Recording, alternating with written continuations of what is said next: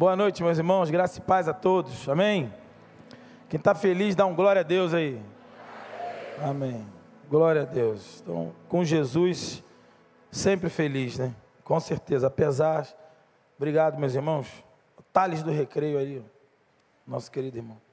É, eu quero fazer alguns anúncios aqui para os irmãos, aproveitando a oportunidade de estar aqui. Nós estamos aí, é, tivemos ontem o primeiro dia dos nossos Jogos de Verão. É, são dois dias, dois sábados, né? Que nós temos a oportunidade de apresentar a igreja, de se apresentar como igreja no nosso bairro e também compartilhando com vários irmãos de vários bairros, várias pessoas, até outras igrejas também tem, alguns irmãos têm participado aqui também. Então nós tivemos ontem ali no posto 9, é, nós anunciamos e foi feita essa camisa aqui, é, com vários tamanhos, essa aqui ó, pequenininha, são, serão ofertados, né, serão entregues às, às crianças. Então, porque sábado que vem, ontem tivemos a participação do Celebrando, celebrando a vida lá, vários profissionais de várias áreas de saúde, é, dando o seu tempo, né, com verificação de, de pressão, medidas, psicólogos também, vários cuidados lá, glicose, e foi feito vários atendimentos lá, e, e isso é muito importante, é a, igreja também tendo uma utilidade social e também evangelística, com certeza. Né? A igreja se apresenta de uma forma alternativa e de uma forma em que os nossos, nossos amigos, né? de repente você chama o cara para vir à igreja, o amigo, a amiga, ele não, não gosta, não rola, né? não se sente bem. Ah, a igreja, eu tenho a minha religião. Mas você chama ele para ir para a praia, chama ele para uma programação esportiva, lá vai ter tudo. A galera também aí da, das antigas aí, que eu sei que são atletas ainda, galera do, do, do queimado, né? Que gosta. Quem já jogou queimado aí quando era, quando era mais novo? Aí. Então tem queimado, nós fizemos cabo de, tem cabo de guerra também, tem funcional. É, o pessoal perguntou, pô, pastor, não tem pique lateiro, garrafão, carniça? Tem, se for lá, gente faz. Pô.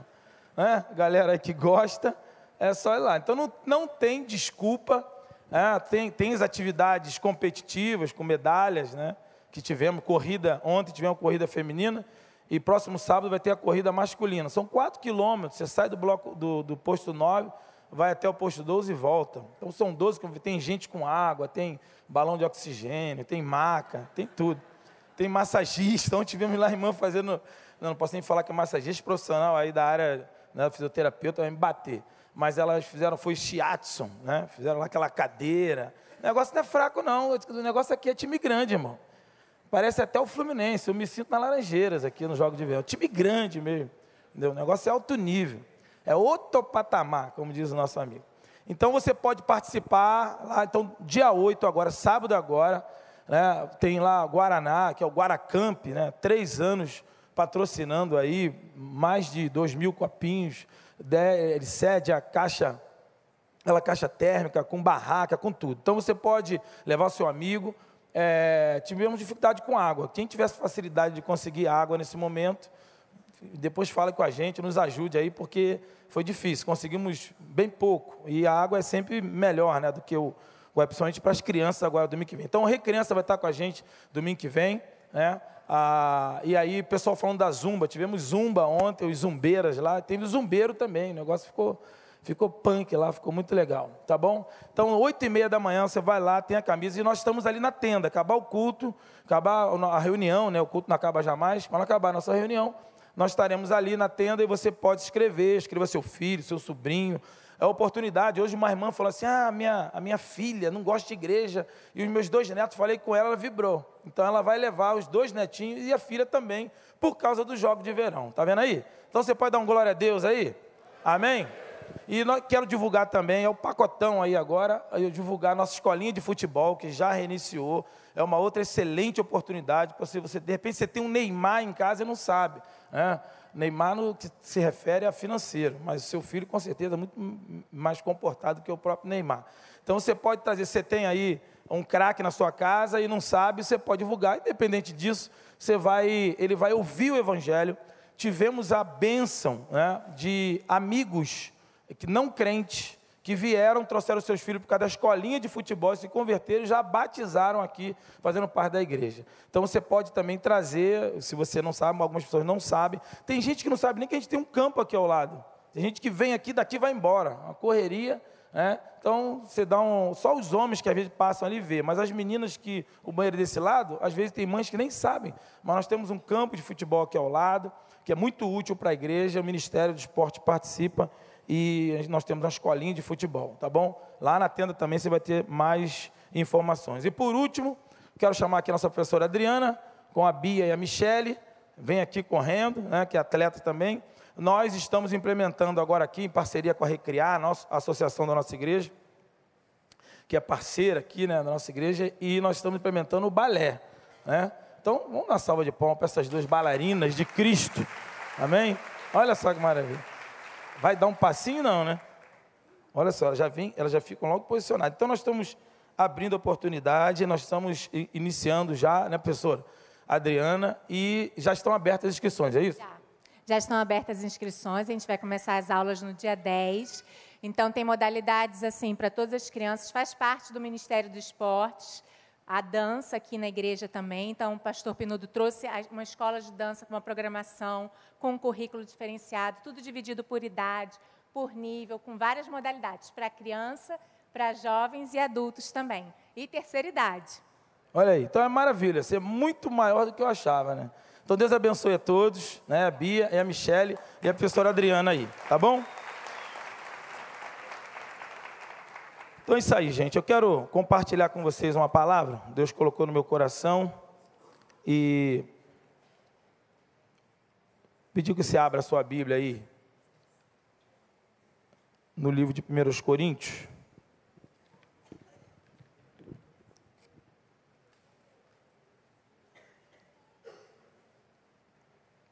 1 Coríntios. Você sabe que esse negócio de 1 Coríntios é tremendo, que é na minha área, né, irmão? Deus faz milagre de várias formas.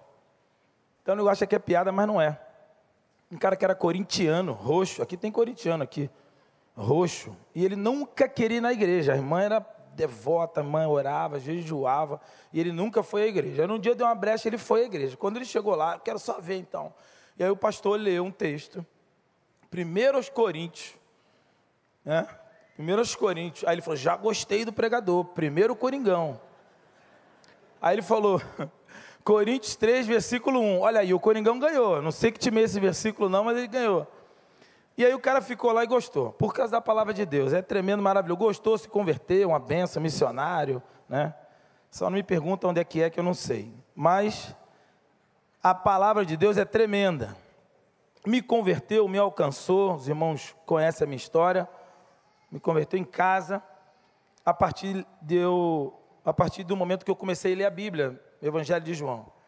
Então, 1 Coríntios, é, capítulo 16, né, 1 Coríntios 16, a partir do versículo 9, é, vou ler a partir do versículo 5 até o, o 10. Paulo, ele tem. Paulo escreve essa carta e ele tem uma preocupação. Porque, ao contrário do que muita gente acha, o ministério de Paulo muito difícil, muito árduo, muita vitória, muita conquista, muito poder, glória, uma experiência tremenda, fantástica. E mas eu pude conhecer um pouquinho mais quando escrevi o meu livro, Sexta da Diversidade, que fala sobre Paulo. E ele, e tem algumas surpresas ali que a gente, estudando o livro de Paulo, a gente encontra com algumas lutas e brigas internas e externas na vida de Paulo, perpassando pelas suas experiências, não só ministeriais, como também pessoais. Paulo tem uma vida muito, muito difícil, é, de renúncias, uma vida de, de ter que optar muitas vezes decisões difíceis, decisões onde muitas vezes ele está isolado e às vezes cercado de pessoas, como deixa entender em muitos textos bíblicos. Ele usa uma expressão, ele usa um, um perfil literário de Paulo, onde ele deixa muito claro, onde mesmo cercado de pessoas, ele vive isolado, ele vive em solidão ou em solitude, como queira. E muitas vezes ele opta estar só por aquele legado que ele recebe de Deus, pelaquela direção que ele recebe de Deus, pelo ministério ímpar que ele recebe, singular, que ele recebe, e ali ele caminha. E muitas vezes ele está isolado em decisões. E como o ser humano falha, muitas vezes ele opta e depois ele se arrepende, ele volta atrás, como aconteceu com Marcos, aconteceu com Timóteo. E aqui ele está num momento muito difícil, um problemaço na igreja de Corinto, uma das igrejas que tem maior dom no Novo Testamento, há alguns segmentos nossos, é, nós tratamos até disso agora na, na nossa classe sobre o Espírito Santo. Há, há muita gente que, que, procura imitar e usar muitos, muitos per, os perfis de, de dons da igreja de Corinto, mas é uma igreja muito complicada, muito complexa, é uma igreja muito problemática a igreja de Corinto. E ele vai tratar disso, assuntos que são recorrentes. E ele fala disso, ele está em Éfeso, fica ali por quase três anos, e dali ele escreve, e ele está falando sobre a possibilidade. Eu vou botar na. Eu vou botar primeiro, vou ler aqui, depois eu quero frisar o versículo 9. Tá bom, Edivaldo? Versículo 9 aí na versão atualizada. É, eu vou ler com os irmãos aqui na que eu tenho, versículo, versículo 5 ao versículo 9. Irei, porém, ter convosco depois de ter passado pela Macedônia, porque tenho de passar pela Macedônia. E você sabe que a Macedônia foi um, uma, uma experiência de Paulo que ele recebe quando ele, em visão, Deus fala com ele e ele vai à Macedônia. Isso ori, oriundo de uma decisão que ele tem que tomar também, onde o lugar onde ele estava, bombando, pregando, arrebentando. Volta a frisar, né? A galera gosta. A galera aí de 40 sabe acima de 40 sabe o que é arrebentar a boca do balão, né? A galera mais nova não sabe.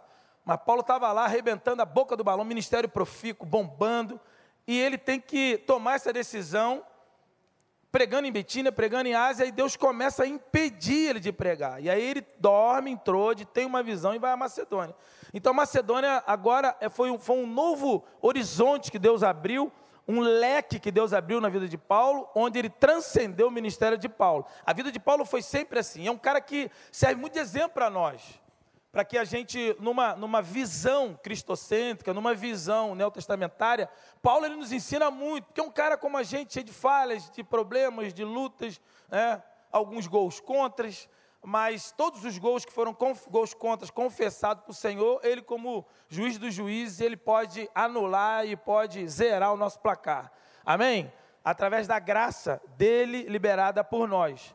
E aí Paulo ele está nesse momento difícil, uma igreja complicada, escreveu uma carta. O pessoal estava com problema até lá de recolher as ofertas, problema com os gentios, problemas com os cristãos gentios, né, e os cristãos judeus, problema muito sério. E Paulo escreve. E ele diz sobre estar em Macedônia. No versículo 6 diz: Bem pode ser que fique convosco e passe também o inverno,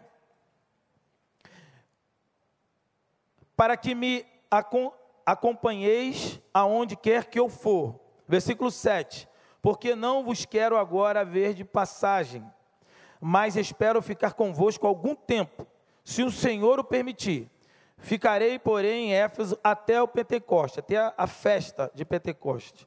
É, versículo 9 agora.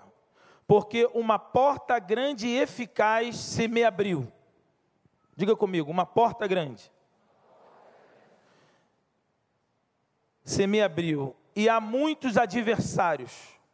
E se for Timóteo, ter convosco, vede que esteja sem temor conosco porque trabalha na obra do Senhor, como eu também. Bota o versículo 9 para mim aí, Edvaldo, na, na atualizada.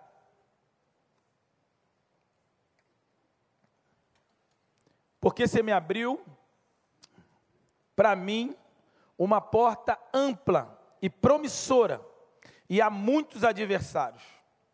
Então, a partir desse versículo, eu quero pensar com os irmãos o que Deus colocou no meu coração e a palavra, o tema dessa palavra é simplesmente a porta. Diga comigo, a porta. A porta. Porta é um símbolo de transição, de acesso, de facilidade.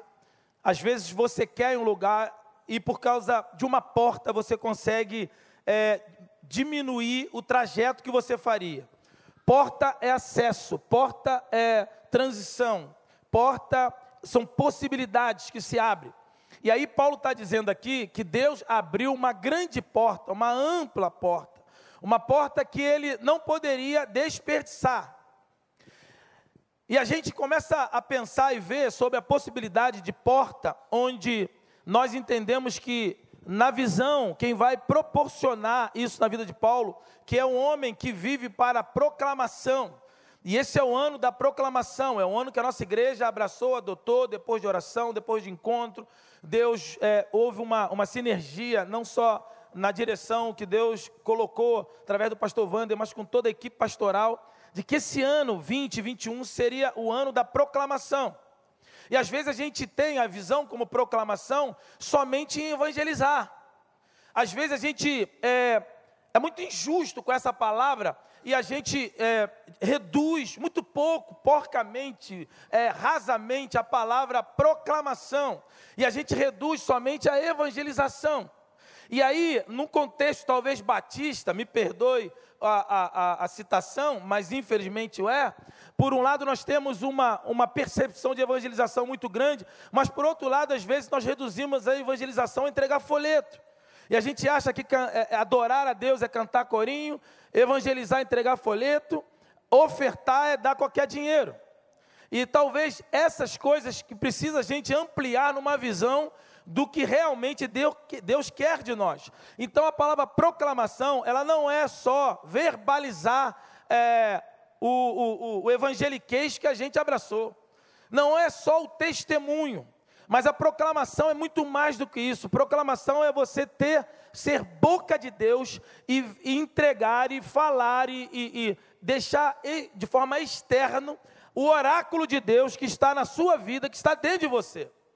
Então, todo o contexto de vida, de transição, de conversão, de transmutação de mente, de renovação, de visitação de Deus, quando você abre a tua boca e compartilha, você está proclamando não só a, o, o, a evangelização, mas está proclamando o oráculo de Deus, a palavra de Deus, o verbo e o logos de Deus. O Logos de Deus que é entregue a partir de uma leitura meramente. Mas existe algo muito maior que a gente precisa passar e transpassar ao outro. É a nossa experiência vivencial, diária, cotidiana, com a fé que você abraça do seu Cristo, do Cristo. Então a proclamação não é só evangelização, não é marcar três horas naquele lugar, ligar uma caixa de som e falar de Jesus ali, gritar ou, ou não, ou entregar um folheto, ou de uma forma mais contextualizada, num luau. Não é só isso. Proclamação é você abrir o teu coração e deixar fluir aquilo que está cheio, o teu coração. Porque a boca fala do que o coração está cheio. Então não é só aqui não é só dizer, saber de qual os versículos e dizer as quatro leis espirituais, é, a, a, a, forma a metodológica, evangelística, fazer um curso é, missiológico, um, um curso, uma ação de missiologia, uma ação evangelística. Não é só aqui, mas é aqui, no coração, no sentimento. Pedro e João, quando forem queridos sobre o testemunho de Jesus em Atos capítulo 4, foi proposto a eles que eles iriam embora e não, não iriam apanhar. Iriam só tomar lá alguma, algumas correadas, algumas chibatadas e iriam embora. E eles disseram: não, nós não podemos deixar de falar do que temos visto, visto e ouvido. Então, o ano da proclamação, ele não é só um ano que a gente vai evangelizar mais.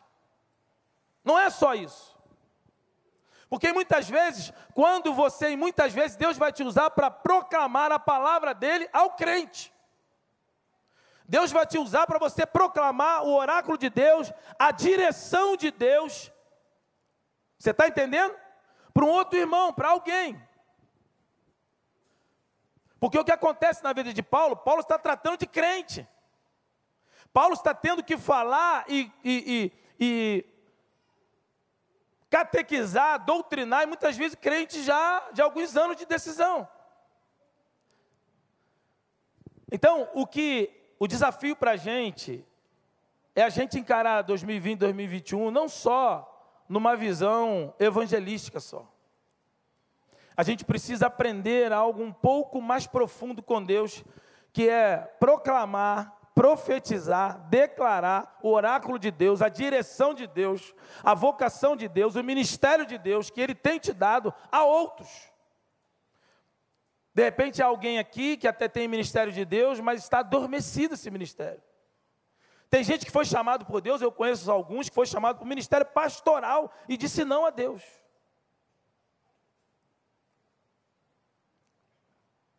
Talvez essas pessoas não precisam mais receber a proclamação de Deus no que discerne a evangelização rudimentar, mas sim a proclamação de Deus quanto à direção e o oráculo de Deus, a verdade de Deus agora para ele. Porque eu costumo dizer, isso eu aprendi muito cedo, que existe algo mais importante do que a vontade de Deus. Que é isso, pastor? Sim, o que é mais importante do que a vontade de Deus? A última vontade de Deus. Porque eu preciso estar atualizado com Deus a cada momento, todo dia, baixando aplicativo de Deus, atualizando para saber o que Deus quer para mim hoje. Porque muitas vezes eu vi o Evangelho com Deus, sabendo e recebendo, vivendo o que Deus me deu há 20, 30, 40 anos atrás. E é possível que Deus já tenha atualizado, você já tenha perdido três, quatro, cinco atualizações de Deus. E aí a gente passa a ser escravo do dom e não servo do Deus dos dons. Porque eu estou preso no legado, não recebi de Deus. Paulo recebeu de Deus pregar, foi a Bitínia. Deus disse não. Ele foi a outra cidade, Deus disse não. Por quê? Eu quero que você vá para Macedônia. Simples assim. E é por isso que ele está em Macedônia, ele está em Éfeso, é por isso que ele está com a visão, e é por isso que ele consegue ver uma grande porta aberta. E porta são viabilidades na nossa vida. Eu e você precisamos ver todo dia as portas abertas de Deus. Ou você acha que Deus não tem porta aberta para você? Ou você acha que o que Deus te deu para fazer vai fazer até você morrer? Vai fazer, mas de forma atualizada. Pode ser que Deus queira mudar a maneira de fazer. E é bem possível que Deus tenha algo novo para você hoje. Você precisa ver a porta de Deus. Porque porta são viabilidades de Deus. Aí a gente vê, para só, só algumas coisas que eu peguei. Porta, na arca de Noé, é a, é a, vamos dizer, é um protótipo de Cristo. Eu até tenho uma mensagem, Deus me liberar e me deu graça, eu vou, é um pouquinho grande, eu vou ter que reduzir, né, com certeza. A arca de Jesus e a, e a, e a igreja de Noé. Muito legal. Porque o protótipo de a arca também é um protótipo de Cristo, da salvação no VT, no Velho Testamento. E sabe o que, que tinha nessa arca? Uma porta. E quando Deus dá toda a direção para Noé, para fazer essa arca, Noé faz a arca, por no final de 100 anos está pronta, e aí Deus manda ele entrar na família, começa a chover, o povo começa a ver que era verdade, e aí diz antes um pouquinho, que é maravilhoso, é tremendo. Eu não sei se você já foi, já, com certeza aqui, né, a galera, tem gente aqui que já teve essa experiência, de, ao final da tarde, lá, meu avô tinha um terreninho lá em Rio das Ostras, a gente ia lá e tal, né, Pobre quando tem um parente que mora um pouquinho mais longe, já é aquela felicidade, né? Bota a Kombi, enche a Kombi de coisa, e a gente vai, ia para Rio das Ostras, cidade praiana, lá, gente chegava lá, vovô, tudo bem e tal, chegava, chegava com aquela samangada de sexta-feira, e ele falou, beleza, ele gostava também, porque tinha pouca gente lá, ele a, e a companheira dele, minha avó já havia falecido, e aí ele tinha lá, um, ele criava tudo junto, paco, marreco, parecia até o, o time seleção brasileira, né? Tinha pato, ganso, marreco, um montão de gente junto, um montão de bichos junto lá, e aí tinha pavão, tinha um montão de coisa. E ele explicava cada um, onde sabia. Você, você sabe por que o pavão tem aquela cauda toda? Para você não olhar para o pé dele, que é feio para danar. Por isso que ele, aquela cauda, o negócio do pavão. E aí, galinha. Aí chegava o finalzinho da tarde, a gente ia prender. Aí o porco embolava com. Tinha tudo junto, aí porco ficava no lugar do, do, do de porco. Aí o pavão ia para outro lugar, a galinha. Pra... Na hora de pegar, coelho também né, que ele fala coelho, carne de coelho é uma maravilha. Aí ele, a gente corria, pegava o coelho, jogava, saiu o porco. Aí pegava o porco, corria, a galinha pulava. Aí ninguém conseguia botar. Aí eu imaginei, como é que é esse negócio na arca? Está muito claro, está lá no texto. E Deus fez os animais, os animais começaram a vir. Deus trouxe os animais. Aí começou a vir um casalzinho de cada lado. O leão, a leãozinha, né? o coelhinha, a coelhinha, né? a leoazinha. O elefante, a elefoa. Olha aí. Ao vernáculo, pastor Davi Malta Nascimento. E aí, ele levava né, o casalzinho, todo mundo, cada um com seu cada qual, chegando na arca no maior paz, no maior love, o amor. Como é que foi isso? Foi a mão de Deus. Então a mão de Deus fechou a porta, por dentro ou por fora? Por dentro ou por fora? Ih, rapaz, tá fraco. Por fora. Quem é por fora, diga glória a Deus. Quem, é por, quem acha que foi por dentro, diga misericórdia. Ó, teve aí, fraquinho, mas teve. Mas Deus fechou por fora, o coraçãozinho não é, talvez não, não, querer mudar. Isso aqui é o seguinte, depois tem que dar uma coladinha, né? Porque tá, tá derruba pregador isso aqui. E eu fico sambando para lá para cá, né? Atacante. E aí. E aí, então, a arca de Noé foi fechada por fora. Porque Deus que fechou. O fechou o quê? A porta. A porta abre e a porta fecha. Há um propósito para tudo isso. Depois, aí a gente vai vendo na palavra, o tabernáculo também tinha porta. E Deus juntava lá o povo, em Êxodo 26, 36, várias citações. Ele, quando mandava juntar, e falou com Moisés algumas vezes, juntava a porta do tabernáculo. O céu também tem porta. Várias citações, uma delas, Apocalipse 4:1. O céu tem porta. A Bíblia diz também que Jesus é a porta em João 10, 7 e 9. E ele é a porta das ovelhas. Porque na hora de botar no aprisco, tinha a porta para entrar as ovelhas. As ovelhas não podiam pular de qualquer lugar, não. E ele fala que quem pula janela ou pula por, outra entrada são os ladrões, salteadores. Entrar é a porta, ele é a porta das ovelhas. E essa porta das ovelhas também era usada como uma porta dourada.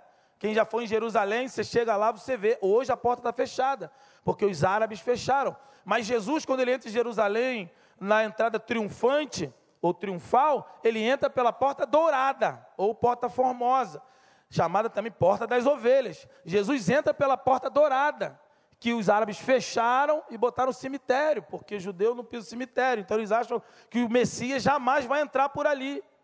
Então, Jesus sai também, entrou em Jerusalém no domingo, antes da sua morte, ele entra pela porta dourada, depois ele sai no, na, na, na sua crucificação pela porta de Damasco. Então, Jesus entra em Jerusalém por uma porta e sai por uma outra porta também. Jesus, ele controla toda a porta. Apocalipse 3, 7 8. Bota para mim, Edivaldo, esse versículo aí. Apocalipse 3, 7 e 8. Jesus tem um controle na porta. Apocalipse é Jesus escrevendo a igreja. E ele fala sobre essa autoridade Apocalipse 3, 7 e 8. Ao anjo da igreja em Filadélfia, escreve, escreva: Estas são as portas daquele que é santo e verdadeiro, que tem a chave de Davi. A chave também é acesso. Chave é que move a porta. O que ele abre, ninguém pode fechar. E o que ele fecha, ninguém pode abrir. O 8. Versículo 8. Conheço as suas obras. Eis que coloquei diante de você uma porta aberta que ninguém pode fechar. Sei que você tem pouca força, mas guardou a minha palavra e não negou o nome, o meu nome. Então, a porta que ele fecha, ninguém abre. E a porta que ele abre, ninguém fecha. Então Deus abre porta ou ele fecha a porta? Como é que é isso? Será que Deus está confuso? Será que Deus está com crise existencial? Como é que pode? Mesmo Deus que fecha a porta, o Deus que abre porta, Ele está mostrando que Ele tem um controle sobre todas as portas. Deus, Ele abre portas. Fala para o seu irmão, me ajuda aí. Eu sei que você se amarra nisso, fala aí. Meu irmão, Deus abre porta, fala para ele. Isso é um recurso didático de fixação, irmão. Depois você vai adorar, vai louvar a Deus por isso. Agora, fala, agora você diga para mim: Deus abre portas, sim ou não? Diga assim agora: Deus fecha a porta. Todo lugar que a gente pergunta é mais fraco, né? Eu nunca vi uma campanha, já rodei alguns, não foi a muitos, né? já fui até alguns países, né, para misericórdia, já fui a alguns estados do Brasil, não fui a todos, mas eu nunca nessa dança aí, eu nunca vi uma campanha de porta fechada. Você já viu aí alguma igreja? Venha que amanhã, pão, campanha da porta fechada, aleluia. Deus vai fechar toda a porta. Você já viu por aí alguma coisa assim? Nunca. É só campanha de porta aberta. E quando eu já tive a ocasião de eu falar isso, essa crítica construtiva, a igreja tinha acabado de encerrar uma campanha de porta aberta. Por que, que a gente é, anela esse negócio? Porta aberta, aleluia, glória a Deus. Promoção na Casa Bahia, todo mundo corre lá, acha que é porta aberta, né? Carioca, brasileiro, não pode vir uma promoção. Porque a gente acha que Deus só abre porta, mas Deus fecha a porta também, está escrito aqui. Porque Ele tem o um controle. Então Ele abre portas, que são as oportunidades dele. E por que, que Ele fecha a porta? É simples, Deus fecha a porta que não é a dele. E a gente conhece isso com outro nome, chamado de livramento. Então Deus fecha a porta para nos livrar, amém? Glória a Deus. Então aplauda ele bem forte, em nome de Jesus aí, irmão. Dá um glória a Deus aí. Aleluia. Ele fecha a porta também. E aquela coisa de que você acha que é uma grande promoção, você acha que é muito bom sair do teu emprego para um outro só porque vai ganhar mais mil, dois mil reais. Aí já está orado. Você ganha 5 mil, né? É pouco, eu sei que a galera aqui ganha muito mais, mas só para a gente representar, né? Então você ganha X, né? Tem gente aqui que ganha três vezes mais, né? Mas você ganha X e você foi convidado para ganhar 3X. Quem recebe? Quem recebe esse manto aí, esse mistério? Olha só. Ó, ele já deu eita glória ali. É porque a igreja está ligada. Essa igreja aqui é esperta. Pessoal está ligado. Não levantou nem 10%. Então, porque a gente acha que já está orado. Vamos orar? Não, varão, já está orado. Manda que eu vou assinar. Assina onde? Carimba onde? Porque a gente acha que ganhar X e ganhar 3X é 100% de chance de que é de Deus, que está tudo certo. Agora, se o cara ganha 3X e é convidado para ganhar um X, está amarrado em nome de Jesus, não é de Deus, não. Eu repreendo agora. O cara repreende na hora. Mas, irmão, aqui você vai ter mais oportunidade. Aqui você vai poder falar do Evangelho. Não, essa é porta estreita. O cara acha que é porta fechada. Ele não vai nem orar, porque ele já acha. Porque a gente é assim, a gente acha que tudo, tudo, tudo que, que tudo que é bom, né? Tudo que é, que é melhor, a gente acha que todas as portas abertas é de Deus e toda porta fechada é do inimigo. E não é assim. Né? Às vezes a gente ganha, às vezes a gente perde. Isso tudo está dentro do processo de Deus. Quem é botafoguense, o tricolor, vascaíno, entende muito bem isso. Entendeu? Tem hora que perdemos, por exemplo, ontem, nós perdemos Boa Vista. Né? Para não deixar o Flamengo classificar. Isso é o que já se prepara psicologicamente. Né? E o Boa Vista é um excelente time. Tem sete jogadores que vieram do Fluminense. Olha aí, pastor Tiago. Está vendo? Então, perder para o Boa Vista hoje é um, uma grande coisa. Então a gente faz, se prepara, se prepara psicologicamente, mas na verdade a gente pensa que toda porta aberta é de Deus e toda porta fechada é do inimigo, e não é. Aí aparece lá uma quando a oportunidade para você ganhar um pouco mais, aí você já vai direto, você já acha que é de Deus, é de Deus, você vai. Aí Deus sabe que não é. Isso é para te arrebentar, vai te tirar da posição, vai te tirar do, do, do, mistério de Deus, do ministério de Deus. O que, que ele faz? Você vai correndo. Quando você vai correndo, o que acontece? Deus fala, Gabriel, fecha lá. E Gabriel, pá! Fecha a porta na tua focinhola.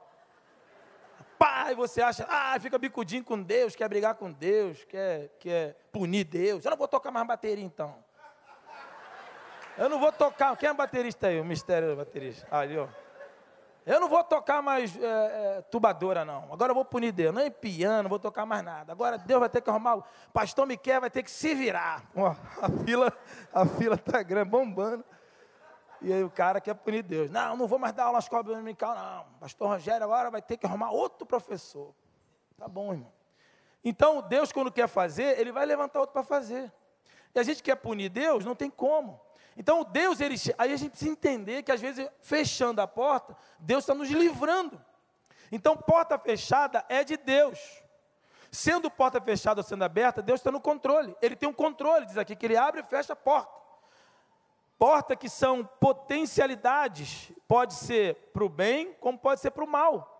Porque assim como Deus abre portas, e geralmente eu tenho um esquema comigo, e até hoje Deus tem me honrado nisso.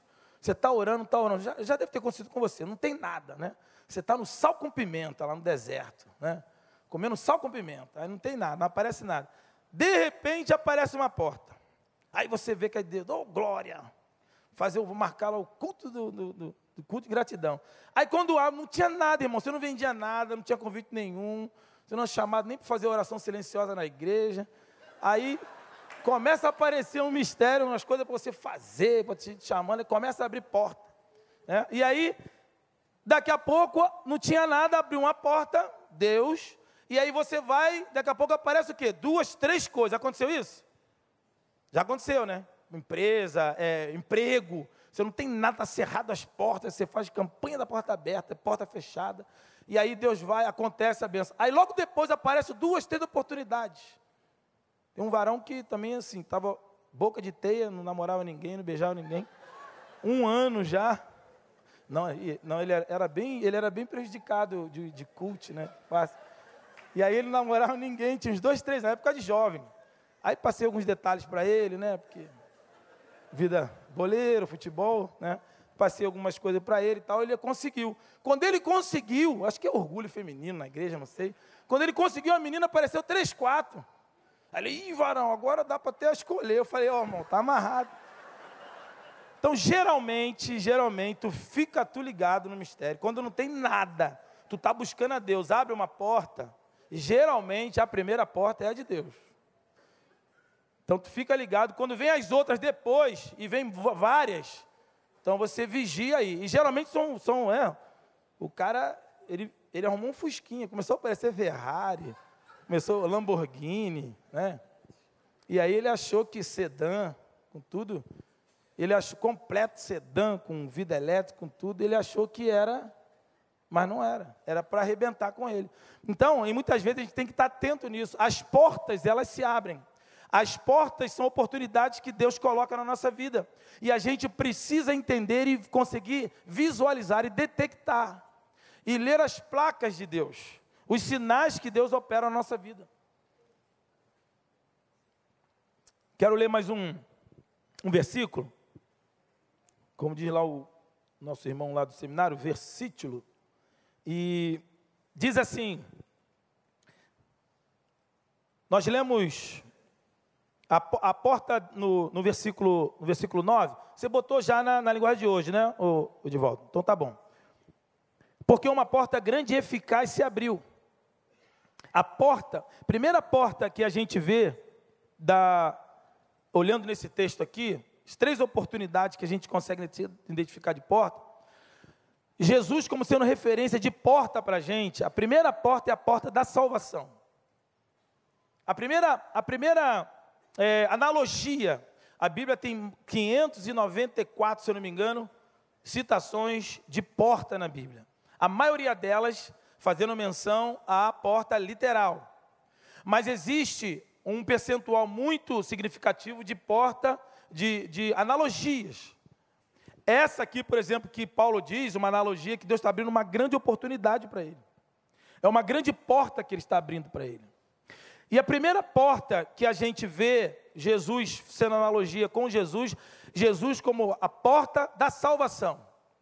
Então não há como termos uma vida desenvolvida com Ele se não passarmos por Ele como Salvador. É impossível, não existe cristianismo sem Cristo. Teve uma irmã que me procurou, aqui mesmo, e ela começou a falar, falar, falar, pediu para que eu orasse por ela. Eu já contei para os irmãos que eu, eu tenho, eu, eu, eu, eu não sou super-homem, nem, mas eu tenho algumas limitações. Como, por exemplo, orar pedindo um emprego, para Deus abrir porta de emprego, uma pessoa que não é dizimista. Eu não tenho essa autoridade. De repente, ele vai orar, vai ver, mas eu não tenho essa autoridade. Não adianta eu, porque eu não oro por orar. Os irmãos me conhecem. Eu oro o que eu vejo e oro o que eu sinto. Então não adianta alguém que está querendo dar um passar a perna em alguém, separar e pedir para abençoar o outro relacionamento. Não tem. Às vezes nós vamos em comunidade e os caras pedem para a gente orar por eles. Já aconteceu agora mesmo, minha família estava, fomos numa comunidade que nós fomos lá e o pastor nos levou, até amigo aqui da galera estudou com ele, em Botafogo, e pastor, vamos orar ali com os meninos ali? Vamos, chegamos lá, boca de fumo, quatro bocas de fumo lá. E os caras, pô, pastor, dá uma força a gente aí, ora pela gente. O que, que eu vou orar? Senhor, abençoa esse negócio. Não dá, irmão. Entendeu? Então não dá para chegar lá, então que? Ele vai para o inferno agora. Seja consumido na mármore do inferno. Não dá também. Então, você tem que orar algo que eu acredito. Ok? Então eu oro o que eu acredito. Eu não posso orar por orar, para ficar bem com eles. Que infelizmente tem aí, tem líderes de comando e tudo faz culto, entrega, faz um montão de coisa para os caras. Então, é, existe uma questão, existe uma ética e uma visão minha. Então, muitas vezes a gente está orando, o Deus, ele abre portas, Deus, ele, a primeira coisa que tem que fazer é a oração, é a, é a salvação. Existe melhor forma, a melhor libertação é o cara aceitar Cristo como Salvador. Tem gente que parece até o Ari Quintela, livro de matemática, né? cheio de problemas, cheio de problemas, cheio de problemas, equações. Ari Quintela, quem é da minha época sabe. Então, aí você vai orar pela pessoa. Não adianta, irmão. O cara já viu aquela borracha que, que é cheia de remendo? Você remenda de um lado, está velha, tem que trocar a borracha. Aí minha irmã chegou e falou assim: irmão, olha só. A senhora já entregou sua vida para Jesus Cristo? Não. Então a senhora precisa entregar sua vida para Jesus Cristo. Só precisa confessar Cristo como Salvador. A senhora precisa selar essa sua vida espiritual, se sua vida espiritual está aberta. Não adianta. É como se ela tivesse uma grande doença terminal e lhe dando analgésico. Doril, analgésico comum. Tem hora que nem morfina mais funciona. Então você tem que ficar curada. Para ficar curada, o portal de entrada, o portal inicial é Cristo como Salvador. Mas eu tenho que mudar de religião, então, para você orar por mim, Olha, eu posso até orar, mas a minha oração não vai ter poder nenhum nisso que o senhor está questionando. O que o senhor está querendo é que Deus repagine toda a sua vida, muda tudo, mas tinha muitos, muitas questões. E eu vi que a questão dela era Cristo como Salvador, não tem como. Você vai fazer uma visita à pessoa, você chega lá para orar a pessoa, para falar a pessoa. Primeira coisa a gente orar de cura, ah, está com câncer, quer que Deus cure, amém. Mas a melhor cura é aceitar Cristo como Salvador. A melhor libertação é a pessoa ter a chancela de Cristo como Salvador. Aliás, eu não acredito em libertação sem, sem a chancela de Cristo como Salvador. Libertação só vem depois de Cristo ser o Salvador da pessoa. Aí você fechou. É como a gente quiser limpar um rio, onde a fonte da, da, da, da empresa está jogando é, esgoto. Primeiro você tem que fechar o esgoto, depois você tem que limpar o rio. Não adianta querer ficar limpar o rio, vai ficar enxugando gelo. Limpando carvão a vida inteira, enxugando gelo. Então, quando eu disse para ela, ah, mas então ela saiu, ah, então eu vou ver. Então, sua irmã veja, então. Vê, então, ainda chamei de irmã ainda. Aí depois, no final, ela até sentiu, ela me chamou até de é o senhor, não sei o quê. Eu falei, a senhora, porque ela viu que ela não estava encaixando no que eu disse que seria filho de Deus. Então, estão coisas que talvez a gente está aqui, a gente está caminhando, pô, é muito legal, uma cadeira acolchoada, ar-condicionado muito bom, palavras, né, muito boa, domingo de manhã, então, é uma maravilha. Domingo que vem, então, vai bombar aqui. 01 estará com a gente, com certeza. Amém? Hoje à noite está mais ou menos, mas, mas é, é, faz parte, né, irmão? Você quer, você quer filé mignon toda hora? Não dá, pô. De vez em quando tem que pegar um acenzinho, né? Tem um acém, chão de dentro, bota um pouquinho de leite, leite amolece a carne. Então, isso faz parte, é o bolo por inteiro, isso é igreja. Então não adianta querer, a pessoa quer só ficar com bônus. Existe um ônus. Existe a responsabilidade do negócio também. Então é muito legal vir aqui, tal, projeção, louvor aqui, melhor qualidade e tal. Mas existe o compromisso com esse negócio. Existe o comprometimento com isso. E isso passa por tudo, inclusive dinheiro. Fala em dinheiro, fica até. É, cara, fala em dinheiro na pelada, fala em dinheiro no, no, clube, fala em dinheiro em casa, fala em dinheiro tudo quanto é lugar. Chega aqui não quer falar de dinheiro? É outra coisa que tem que rever também, tirar o escorpião do bolso. Então, essas coisas que a gente quer mudar, a gente quer que Deus nos prospere financeiramente, a gente tem que investir o nosso dinheiro naquilo que é de Deus. Porque eu já falei aqui, aprendi com o nosso irmão, autor do Evangelho Pioneiro lá, Thomas Aikens, não sei se ele é autor, mas está no livro dele. Deus só dá dinheiro para quem vai colocar dinheiro onde ele quer colocar dinheiro. É isso aí. Entendeu? É isso aí. Deus só dá dinheiro para quem vai colocar dinheiro onde ele quer colocar dinheiro. Então, quando a gente. Porque eu só coloco o dinheiro onde eu acredito. Eu vejo um programa que tem na Tubarão, tem um programa aí que o cara vai, conta a história dele e tal. Eu acho legal. Por mim, eu fecharia com todo mundo. Mas por isso que eu não sou empresário. Né? Que coisa maneira, boa, botaria. Aí os caras fazem meia dúzia de perguntas, o cara não investe. Por quê? Porque ele sabe. Eu só ponho dinheiro onde eu acredito. Eu só ponho dinheiro onde eu vejo. Eu só ponho dinheiro naquilo que eu tenho envolvimento, que eu tenho parte, que eu tenho fechamento. O cara bota dinheiro no tráfico, porque ele crê naquele negócio. Ele vai lá, vem de casa, vem de borrece pai, borrece mãe, vai lá no morro, sobe, apanha de polícia, toma dura, é esculachado lá em cima, mas ele bota o dinheiro dele. Por quê? Porque ele acha legal isso. Ele acredita nisso. E aí a gente acha legal aquilo, mas a gente não acredita nisso, porque a gente não põe o nosso dinheiro nisso. É isso aí, irmão. Tu veio aqui para Deus falar isso para você. Então, tu acha que é só rir? então, a gente precisa, tudo, tudo que na nossa vida, a gente precisa investir. Por que, que eu invisto no meu filho? Porque eu invisto nos meus filhos, na minha esposa, na minha casa. Nós estamos lá gastando que a gente pode gastar para poder ajeitar a casa direitinho, o lugar que eu quero viver bem. Eu preciso ver qualidade. Né? Então, vendi lá, troquei meu maestro, né, que é um conserto em cada esquina, meu carrinho, peguei um outro, que é menos maestro agora, mas já está andando. Mas por que, que a gente investe um pouco mais? Porque a gente quer conforto, porque eu acredito nisso. Eu invisto na minha vida. Então eu não vou botar dinheiro aonde eu não acredito. Paro no sinal, a mulher vem com um carrinho, com, com um garotinho, que não parece muito com ela, ela é meia branca, menina escura, ou vice-versa. Aí eu olho logo na lata, tem meus dois, meus dois filhos também, que é excelente diagnóstico. Olha lá fala, ó, não é filho dela não. E também não é neto não. Aí ela vem com aquela cara de piedade, que eu tenho três histórias. Se eu contar para ela, ela me dá os dois reais dela. Se eu contar para ela a minha história também, minha senhora, às vezes eu contou com o tempo, eu falo isso. Eles ficam. Eu tenho uma história para contar para a senhora também. A senhora quer me ouvir? É. Aí não, você vai dar ou não vai dar? Não, dá não, não dou nada. Eu posso até dias que ver. Aí, cada hora o cara vai inventando. Um dia eu estava aqui, nós passamos ali, né, a menina veio com a cara de piedade e pediu uma lata de leitinho. Eu falei, leitinho? Não serve? O leitinho é mais caro, né, mano? Eu falei, não serve um Glória? Não serve um. Ô, oh, Glória! Ô, oh, Glória é quase a metade. Tem alguém que trabalha na Glória aí? Não, não é Nestlé? Não, leite bom, é um leite bom mas é mais barato, deve fazer mais, né? Ela, não, só serve o ninho. Falei, hum, tem alguma coisa errada aí. Aí eu fui lá, eu falei, é claro, pô, ô, meu amigo, por que, que só querem ninho? Porque o leite ninho é o mais caro, é o melhor, é o primeiro produto de leite em pó e é moeda de troca, eles trocam em qualquer lugar por qualquer coisa. Eu falei, ah, tá vendo aí? Então, se você quiser dar, você vai e fala para ela: olha, eu vou dar, mas eu vou tirar aquele lacre de alumínio, tá bom?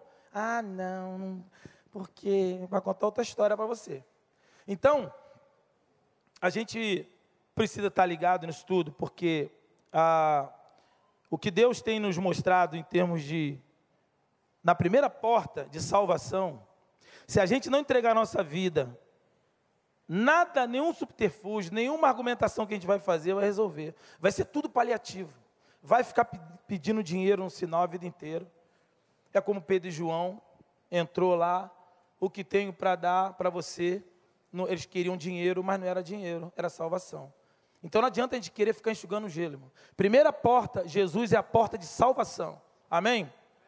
Segunda porta que Jesus seria a nossa analogia, e serve como analogia nessa palavra, ela é a porta de projeção. Paulo diz que me abriu a porta de projeção. E aí Jesus serve na nossa vida também, aí são os bônus. Olha os bônus. Isso aí muita gente não sabe. Muita gente acha que aceita Jesus e aí o cara fica chutando o solo do diabo a vida inteira, essa bênção só no céu. Não, está errado. Né? Bênção aqui na terra. Enquanto a gente não vai ao céu, podemos trazer o céu na terra no nome de Jesus. Amém? O seu trabalho pode ser o céu, sua casa pode ser o céu, sua família pode ser o céu, seu namoro pode ser o céu. Você pode trazer o céu aqui. Então, o céu, a porta de projeção, onde Deus vai nos projetar, Ele vai ampliar, Ele vai potencializar o que Ele tem para você no teu ministério, nos teus negócios, na tua vida, na tua capacitação, nos teus dons. Cristo é como porta de projeção. Paulo já era crente, Paulo já era missionário, Paulo já andava em vários países, Paulo já tinha ido em várias portas, só que agora abre uma nova porta para Paulo. E agora ele consegue decodificar, isso que é o mais difícil na vida cristã, é a gente conseguir identificar, aprender a ler as placas de Deus, entender, introjetar na nossa mente, introjetar na nossa mente de que Deus abriu uma nova porta para mim. E quando Paulo abraça isso, ele entra nesse novo portal de Deus e ele transcende.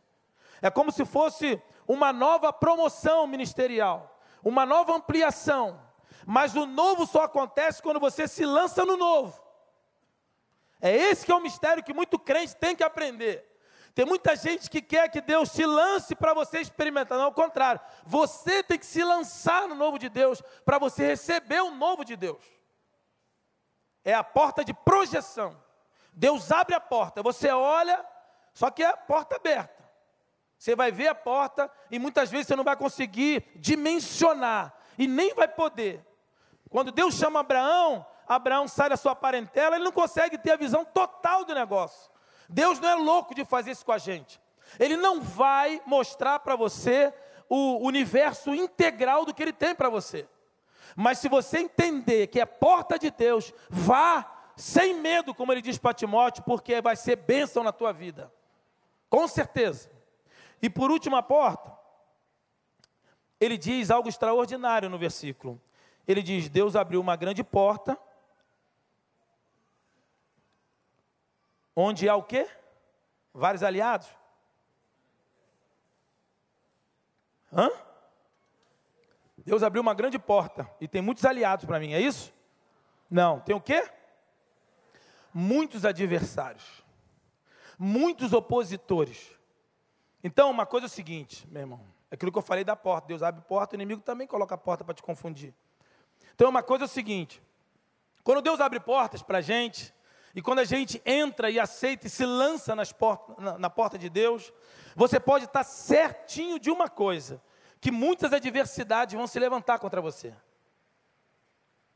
E algum, muitas delas Deus vai permitir vir para te depurar. Depurar. Quem trabalha com ouro sabe. Refinar é uma dimensão, depurar é outra dimensão. Você vai tirar todas as impurezas. Não é só sujeira. Vem na pedra bruta, tem barro, tem terra você vai lavar, depois você vai refinar, depois você tem que depurar, porque existe possi possivelmente outros metais que não é o ouro. E aí você, Deus vai te depurar. E quando Ele tira todas as impurezas, tudo aquilo que não é ouro para você, isso é um processo. Mas para que isso aconteça, Ele vai permitir o quê? Você passar pelo fogo passar pelo fogo, passar pela depuração, passar pela provação com ele.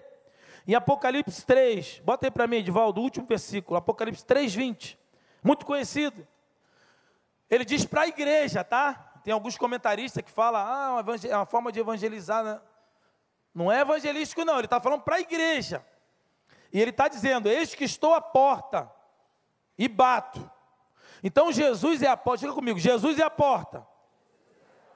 Ele está à porta. E ele bate a porta. Bota aí, volta, 3:20.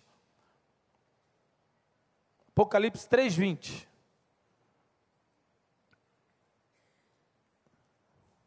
Edivaldo faltou esse treino, hein, Edivaldo? Faltou o treino aí. Ah lá, eis que estou à porta e bato. Porque é o seguinte, aí vai ter que precisaria de mais 30 minutos que eu não tenho. Mas uma coisa é estar à porta. Outra coisa é bater na porta. Eis que estou à porta e bato. Ponto.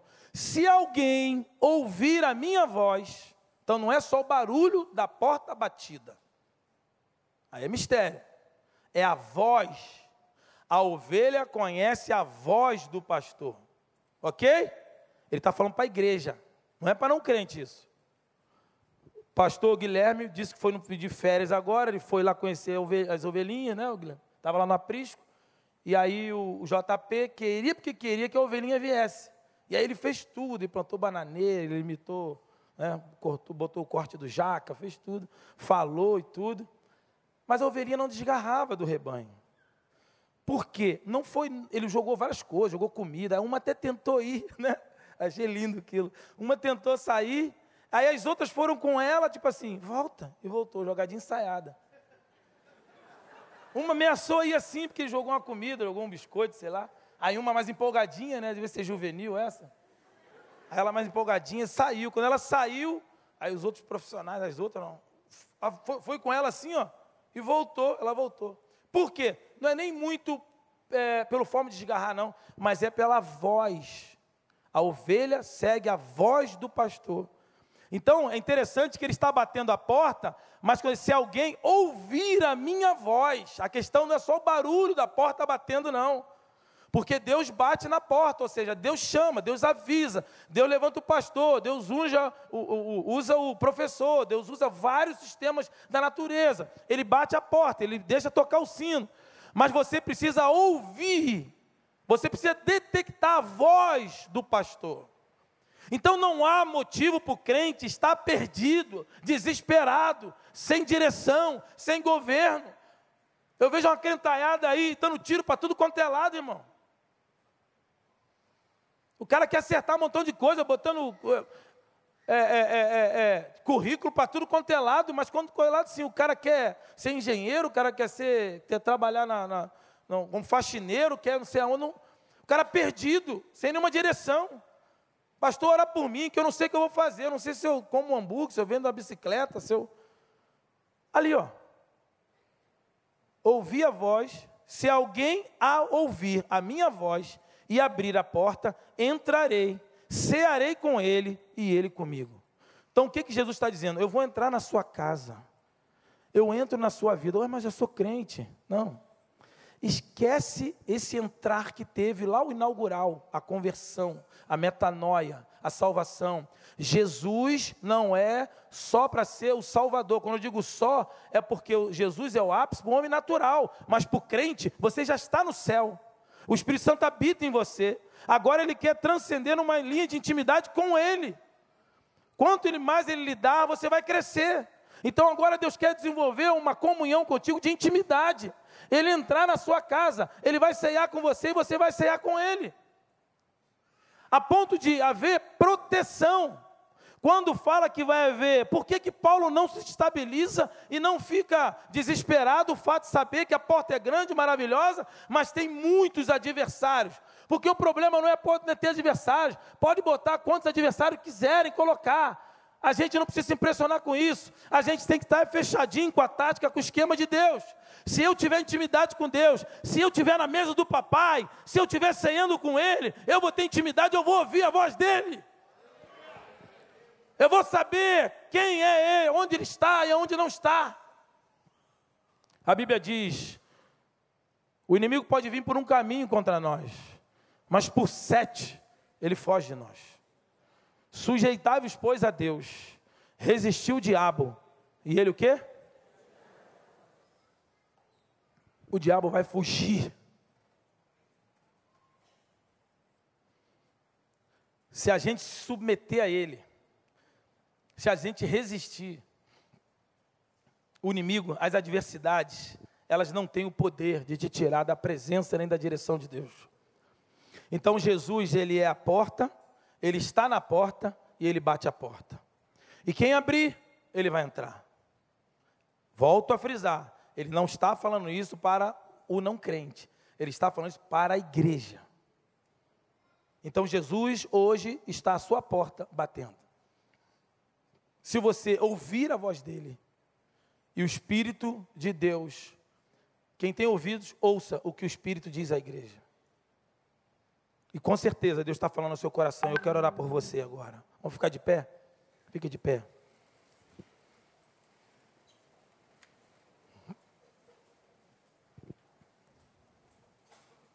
Eu quero orar por você. Eu quero lançar um desafio a você. Na verdade, são convites. Quero te fazer. Quero fazer dois convites nessa noite. O primeiro convite é para quem entendeu a palavra e hoje gostaria de entrar na primeira porta, que é a porta da salvação. Se você quer isso para a sua vida, isso é a hora. Agora é o momento. Hoje é o momento de você entrar na porta da salvação. Não há como você ter uma vida de relacionamento, uma vida espiritual, sem entrar por essa porta. Se você não entrar por essa porta, vai ser meramente um ato litúrgico, religioso. Não vai ser na essência. Então, se você quer isso, você vai entrar na primeira porta. E existe as duas, as duas portas, as duas outras portas de projeção e de proteção de Deus, de intimidade que você pode entrar também. Você que já tem Jesus como Salvador você pode entrar. Eu quero orar com você nessa noite. Eu vou orar e nós vamos estar adorando o Senhor durante essa canção. Você pode vir. Você pode vir e se colocar aqui diante de Deus, dizendo: Eu quero entrar pela porta de Jesus. Seja qual for a tua intimidade, que seja qual for a tua a porta que você queira entrar. Há três portas nessa noite. Então, se você quer, quer entrar, e eu creio, eu entendo no mundo espiritual, que todo convite, quando a palavra de Deus é exposta, porque Deus fala na individualidade, mas Ele fala também na coletividade. Toda vez que essa palavra de Deus é exposta e é um convite para alguém tomar uma posição, um portal é aberto no mundo espiritual. Você não vai conseguir ver com os olhos físicos, mas no mundo espiritual esse portal se abre para você. Se você quer tomar uma decisão de se entregar a Cristo, se você quer tomar uma decisão de se lançar na porta de projeção ministerial, familiar, profissional, Deus está abrindo essa porta. Você vai se lançar em Deus. Eu sei que há pessoas aqui que já se depararam diante dessa porta, mas estão com medo ou não entenderam que é de Deus. Eu peço a Deus que o Espírito Santo agora te visite e ele te dê esse diagnóstico agora.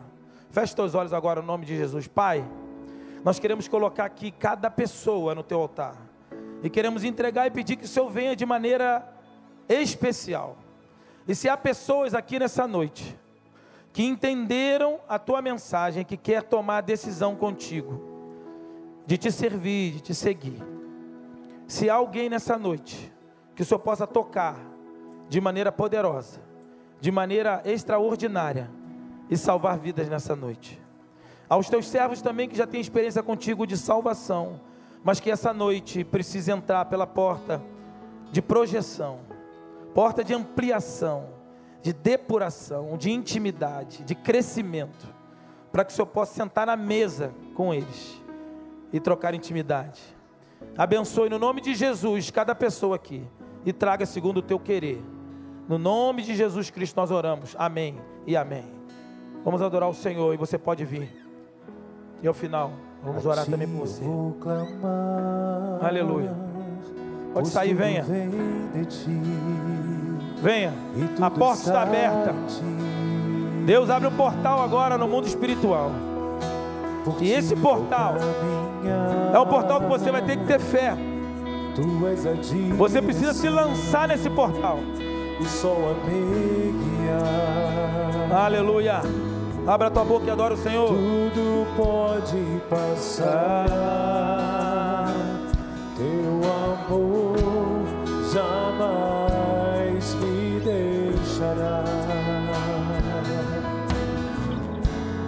Sempre há de existir porta da salvação, porta da projeção e porta da proteção aos adversários, aos inimigos. Preparado mim. Aleluia. Glória a Deus. Adora o Senhor. Abre a tua boca e adora o Senhor. Aleluia. Sai do teu lugar e venha. Eu me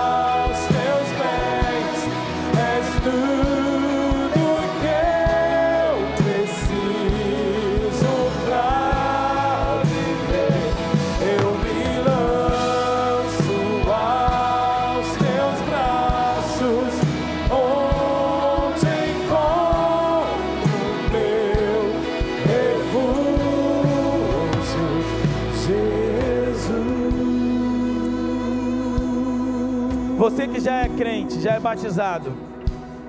Você entendeu? Há uma porta que você precisa se entregar a Ele. Assim como Paulo se entregava. Uma porta de se lançar em Deus. Deus tem um novo para você. Eu acredito que você tem entendido. Há um novo de Deus, mas o novo de Deus só inicia quando você se coloca de forma nova diante dele. Há um novo de Deus aberto hoje para você, em várias áreas da sua vida. E o convite é esse, a palavra fala disso. Se você quer experimentar esse novo de Deus, se lance em Deus. Como Paulo disse, estou em Éfe- em Éfeso, estou indo à Macedônia, quero estar com vocês, mas eu preciso entrar nessa porta grande e eficaz. Então você pode vir ainda, nós vamos cantar a última parte, e você vai sair do seu lugar. Se você, se, você quer entregar sua vida como entregar sua vida a Jesus como Salvador, você sai do teu lugar também venha. Entregue a sua vida hoje a Jesus Cristo, entrando pelo portal da salvação. Você vai ser a última oportunidade que vai estar tendo. Sai do teu lugar e venha. Aleluia. Sai do teu lugar e venha. Em nome de Jesus. Se lance no nome de Jesus. Se lance ao Senhor. Glória a Deus. Aleluia. Oh Deus. Aos teus braços. Saia, saia. Aleluia. Encontro meu, eu me rendo a ti. Pode vir.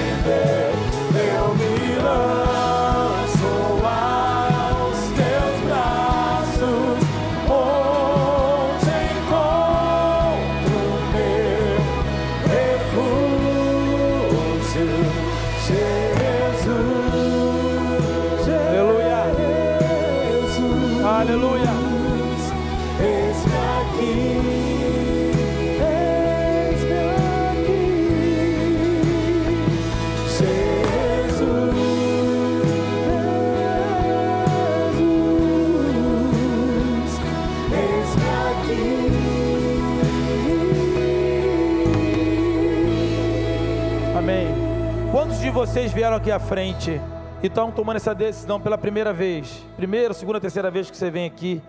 Tem alguém? Levante sua mão assim. Algum de vocês? Não há? Então eu quero orar por vocês. Orar por cada um desses que vieram. Pai, no nome de Jesus, nós entregamos aqui cada vida no teu altar.